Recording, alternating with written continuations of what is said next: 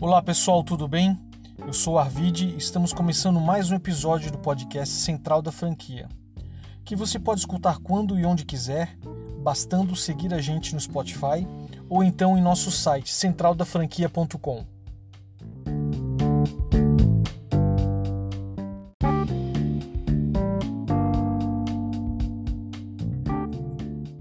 Antes do nosso convidado chegar, eu gostaria de convidar você a se cadastrar em nosso portal centraldafranquia.com para receber as principais notícias e artigos sobre franquias, além dos novos episódios do podcast, que a cada atualização você receberá um link em seu e-mail.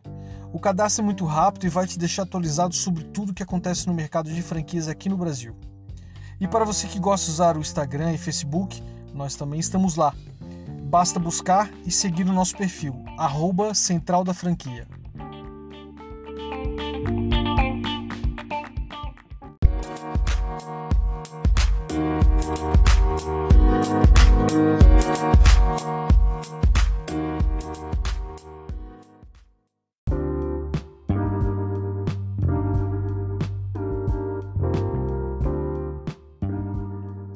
Pessoal, na semana passada nós iniciamos uma série aqui no nosso podcast chamado Impacto do Coronavírus nas Franquias Brasileiras, onde coletamos depoimentos de alguns dos principais CEOs de franquias no Brasil que falam sobre os efeitos colaterais que esta crise tem deixado em suas empresas. Nossos convidados fazem uma análise do momento, não apenas sobre a mudança forçada do planejamento das ações da rede, mas também na forma como foi alterada a relação da empresa com seus funcionários e clientes.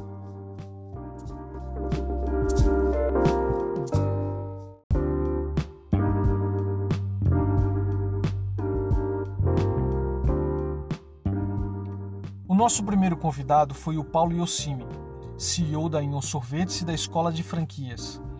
O Paulo, que tem larga experiência nesse mercado, conseguiu passar de forma muito clara como é importante ter uma visão macro do seu negócio, para poder agir de maneira rápida e eficaz.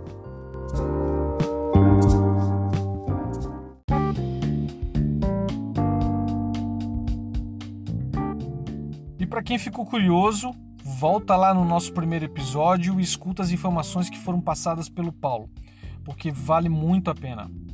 Importante reforçar também que o Paulo compartilha muita informação interessante em suas redes sociais então, quem quiser saber mais, pode buscar por Paulo Yossimi ou Escola de Franquias, que vai achar muito conteúdo de qualidade.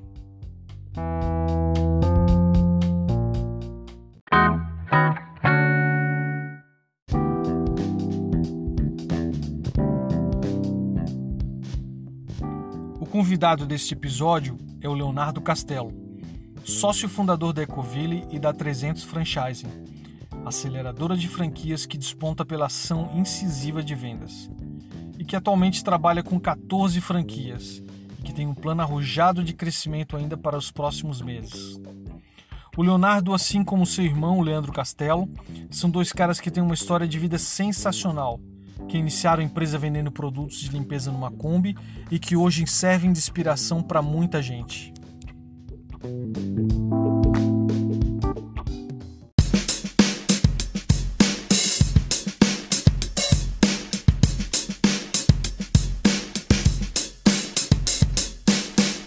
Meu nome é Leonardo Castelo e eu sou sócio fundador da Ecoville e da holding de franquia 300 Franchise.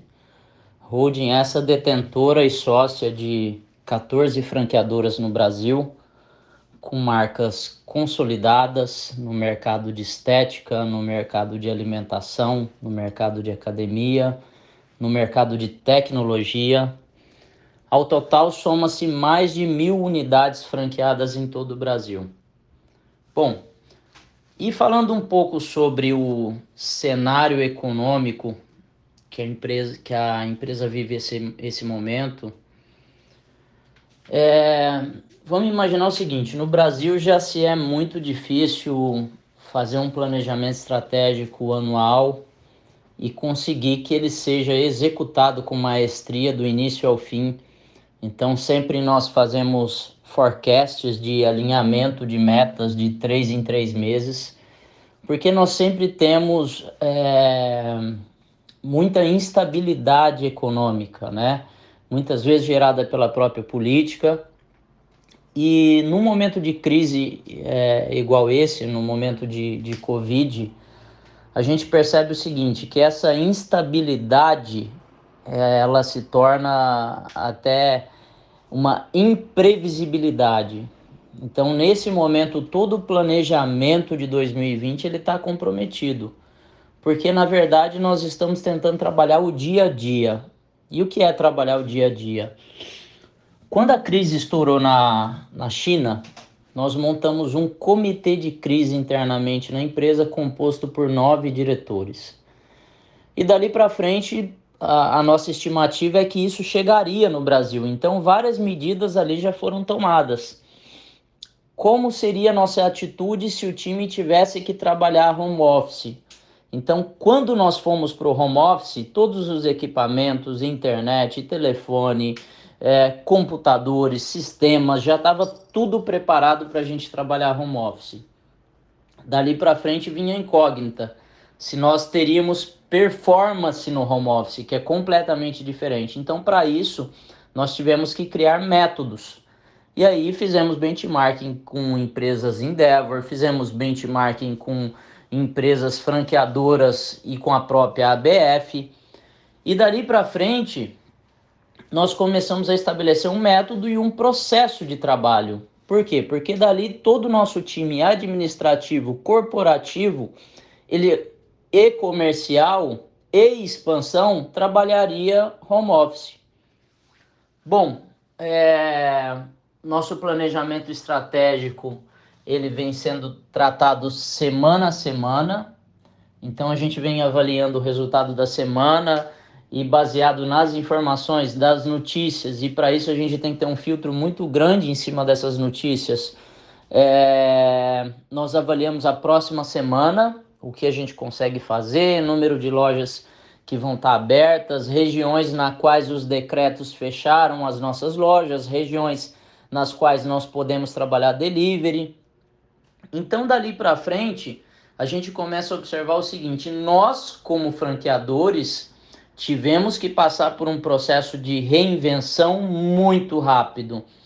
E nós criamos três pilares para esse momento de crise agora. Primeiro, o pilar da energia, ou seja, a energia que a gente coloca em cima do negócio, ela tem que ser muito maior do que em um ambiente normal. Segundo, a questão da positividade. A gente vê tanta informação ruim que a gente se força a filtrar é, para que tenhamos é, e, e, que tiremos proveito do maior número de informações positivas. E terceira questão da velocidade, né? Você ter muitos MVPs, você tentar muitas coisas diferentes para ver o que, que dá resultado nesse momento.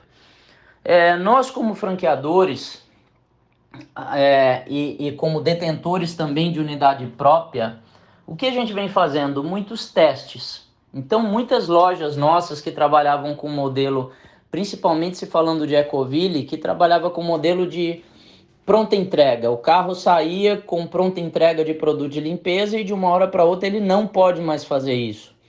Então, nós tivemos que nos reinventar, nós tivemos que mudar esse modelo de pronta entrega para um modelo de pré-venda, trabalhando muito mais online com as mídias sociais, com Facebook, com Instagram, com WhatsApp. E nesse momento é quando nós percebemos a importância de seguir os padrões. Sabe aquele padrão que você fala, olha, todo cliente que entrar na loja, você faz um cadastro porque ele é o seu principal ativo?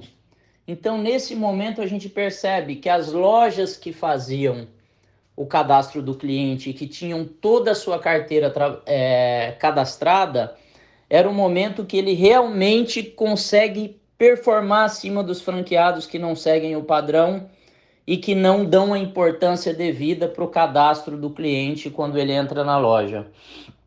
Quem tem o cadastro hoje tem ouro, porque está conseguindo trabalhar sua carteira e está conseguindo, como consequência, manter ou até surpreender nas suas vendas. Diante de todo esse cenário, nós fizemos manuais, nós filtramos todas as informações, nós formatamos carta, aproveitamos muitos materiais da BF para compartilhar na nossa plataforma Extranet. Nós divulgamos muito sobre os modelos de segurança é, para que não haja um contágio dentro da nossa própria rede. Nós divulgamos demais, é, nesse momento principalmente, as campanhas de venda do produto de limpeza, porque nesse momento ele é um bem de primeira necessidade. Então, quer queira, quer não, nós podemos aproveitar esse momento como uma oportunidade de venda, assim como falamos também para os nossos franqueados a importância de, nesse momento, é, cumprir o propósito da empresa, que é de ser servidores. Nós estamos aqui para servir o nosso cliente e, acima de tudo, de solucionar o problema e de oferecer o melhor custo-benefício para ele. Diante de todo esse cenário, né, que a gente vem considerando de, disrupção do, de, do, de todo o planejamento, de uma mudança forçada do jeito que a gente trabalhava, o jeito de se relacionar com os fornecedores, com os clientes, com os bancos. Eu tenho certeza que surge é, muitas oportunidades, principalmente de aprendizado. Por que aprendizado? Porque as empresas que não estavam no online, as empresas que estavam, vou, dizer, vou, vou chamar o, o varejo tradicional, né, o varejo off, elas se forçaram a de uma hora para outra aprender a trabalhar dentro das possibilidades que ela tinha no online, que era o que? Dentro de uma lista de transmissão de WhatsApp, dentro de um posicionamento em cima do Instagram que de repente ele nunca tinha trabalhado, ele se forçou a aprender de uma hora para outra. E a gente percebe que as empresas que já faziam isso tinham um passo à frente. Então eu tenho certeza que no pós pós-Covid, todas as empresas vão estar atentas que elas têm que estar é, no online. Um grande exemplo para mim foi no dia de ontem, que teve uma live do Gustavo Lima, que só para vocês entenderem, essa live ela foi proporcional a 20 pontos de audiência na TV. Então é o tamanho da força que o online vem tomando para os nossos negócios. Tivemos também a oportunidade de entender que o porquê não os varejos ainda não estão plugados no, nos, nos marketplaces de o porquê nós ainda somos uma empresa tão off. Então, esses questionamentos, eu tenho certeza absoluta, a questão do delivery, a questão da tecnologia, a questão da mudança de mentalidade, de entender que o cliente ele quer muita comodidade, principalmente nesses momentos. E eu tenho certeza que vai ser uma transformação no mindset do cliente, de toda a cadeia de valor, de nós como franqueadores e da ponta como franqueado também. Tenho certeza que a crise ela vem para, sem sombra de dúvida, ser disruptiva com relação a alguns modelos de negócio. Quem não estava preparado com relação à caixa vai sofrer muito. Eu acredito em uma retomada da economia para o segundo semestre, mas não acredito que ela seja é, na velocidade esperada. E para isso nós temos que, como franqueadores, estar tá o tempo todo orientando a nossa rede de franqueados para essas dificuldades que eles vão passar é, na sequência do Covid. É uma responsabilidade muito grande. É, empreender no Brasil não é fácil, nunca foi. Nós vamos ter que ser muito criativos, velozes, sem sombra de dúvida, eficazes, eficientes e ter a certeza absoluta de ter um planejamento estratégico mais assertivo possível. Grande abraço a todos e muito obrigado pela oportunidade.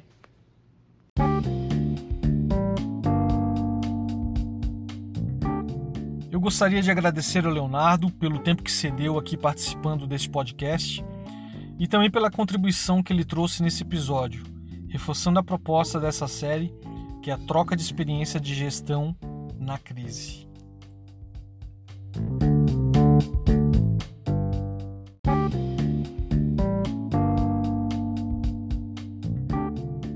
Também não posso deixar de lembrar da Fran Oliveira, jornalista da Oficina da Comunicação, que também tem nos ajudado aí nesse projeto.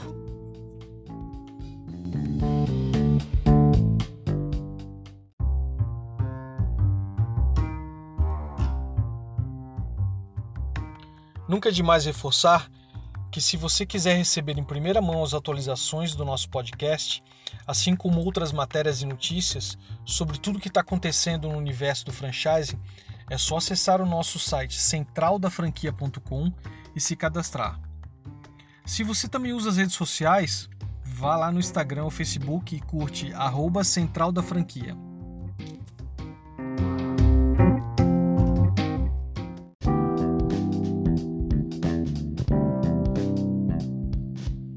Muito obrigado a você por nos acompanhar nesse podcast. E até o próximo episódio, com mais um franqueador de sucesso. Um abraço!